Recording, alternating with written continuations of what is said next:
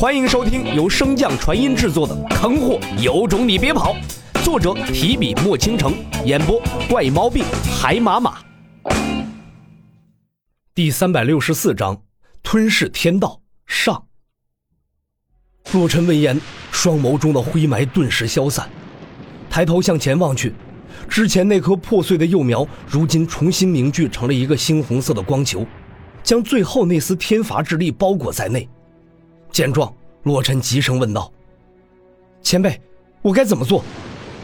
此时的老者同样紧盯着洛尘前面那颗猩红色的光球，犹豫过后，缓缓吐出一个字：“等。”听到老者所言，无论是洛尘还是化成儒雅男子的白虎，眼中都闪过一抹焦急之色。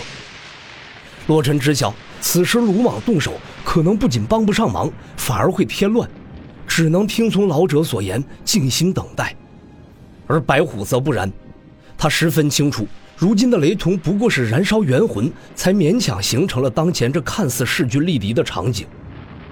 虽然天罚之力的攻击已经在进行消减，但是此方天道很明显没有放过雷同的意思，势必会将其诛杀殆尽。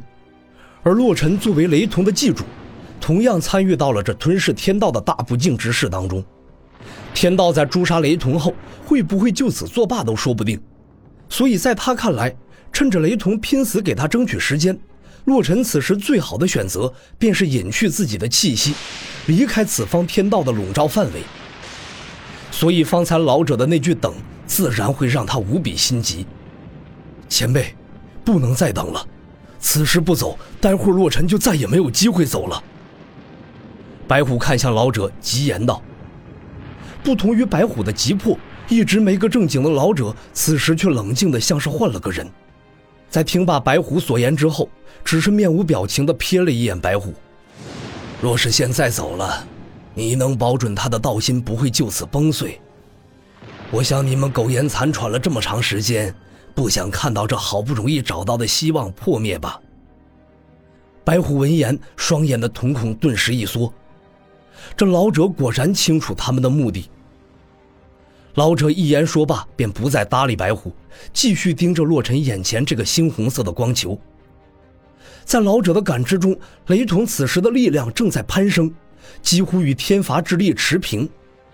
当然，这也预示着雷同燃烧的元魂已经越来越接近力量最为强大的核心之处。小子，看当前的样子。小雷娃还真有那么一丝机会，现在就看你敢不敢赌一把了。赢了赌注就能保住雷娃，吞了这天道；赌输了，那你自己连带着我们都会魂飞魄散。不等老者话音消散，洛尘的双眼便闪过一抹厉色，咬牙道：“我只会赢。既然如此，那便滋养雷灵根吧，等我号令。”话落，老者再次将目光投向那猩红色的光球。此时，两者的力量已经持平，只差一点儿，就一点儿。老者在心中不断的默念着，双手的印记早已准备完毕，只待那最后的契机来临。从雷同落后到两者持平，一共用了不到十息，但是从两者持平到雷同显露出将要超越的迹象，却足足用了五倍的时间。嗡！随着一阵嗡鸣声响起，身处通灵大陆之人心中同时涌上了一个奇特的念头，似乎这片天地在这一刻更换了主人。虽然这个想法很怪异，但事实就是如此。天道作为天地之间的掌控者，乃是凌驾所有生灵之上的存在。当有生灵将其超越之时，那天地自然会以最强者为主。而苦等已久的老者在听到那嗡鸣声响起之时，连忙喝道：“洛尘，元魂镇压雷灵根！”同时，老者手中蓄力已久的两道法印顿时向着那猩红色的光球飙射而去。感受到了那法印的威力，天罚之力的力量再次回涨。随着天道强行抽取力量补充天罚，导致整个通灵大陆上的植被迅速开始干枯。广阔的大陆上，河水断流，山川崩塌，天穹将倾，如同世界末日一般。显然，天道也是感受到了雷同所带来的巨大威胁。可天道抽取的力量尚未加持到天罚之上，两枚法印便已感知。法印一前一后，中心结成漩涡状。不同的是，后方的法印产生的是排斥之力，这股排斥之力可以摒弃世间万物；而前方的法印产生的则是极强大的吸力，可吸取世间万物。在这一吸一气之下，天道抽取的能量被排斥在外，天道的本体却被法印顺着那丝天罚之力吸入其中，被雷同所化的猩红色光球压制。可雷同的元魂距离彻底耗尽已然不远，压制天道便已是倾尽全力，想要将其吞噬，无异于痴人说梦。而老者在使出这两道法印之后，也因为元神之力透支昏死过去，无法为其提供帮助。就在洛尘不知所措之时，白虎的声音如同天籁一般从其心底响起：“快用你的雷灵根将那光球包裹。”然后将光球中的元魂尽数吞噬。洛尘一边照做，一边问道：“若我将元魂全部吞噬了，那雷同怎么办？吞噬掉之后，先不融合雷同那部分便可。”话一落下，洛尘立刻明白了白狐此举之意：将元魂全部吞下，是因为当前雷同的元魂已经与天道的元魂之力交融在一起，一旦分离，雷同将再无力压制。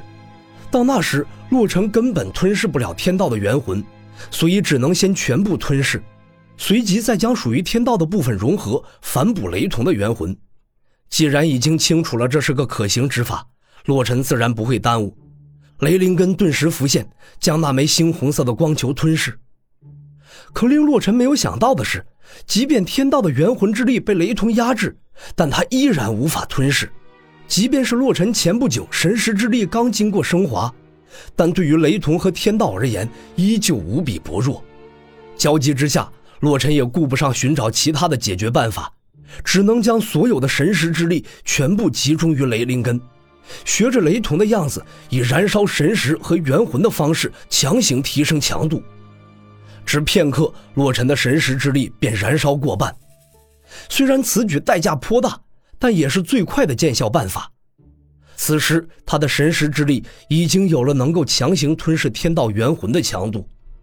神识之力极快的燃烧速度虽然换来了神识的强度，但是洛尘却忽略了，神识消耗过快将会使他的注意力无法集中，再加上需要忍受神识灼烧带来的痛苦，这就使得他吞噬的进度极其缓慢。就在这千钧一发之际，变异再起。方才一直处于主导地位的雷同元魂已经无力继续压制，天道的元魂解放了。本集播讲完毕，感谢您的收听。如果喜欢，可以点击订阅哦，关注本账号还有更多好听的内容。还不快动动你的手指头！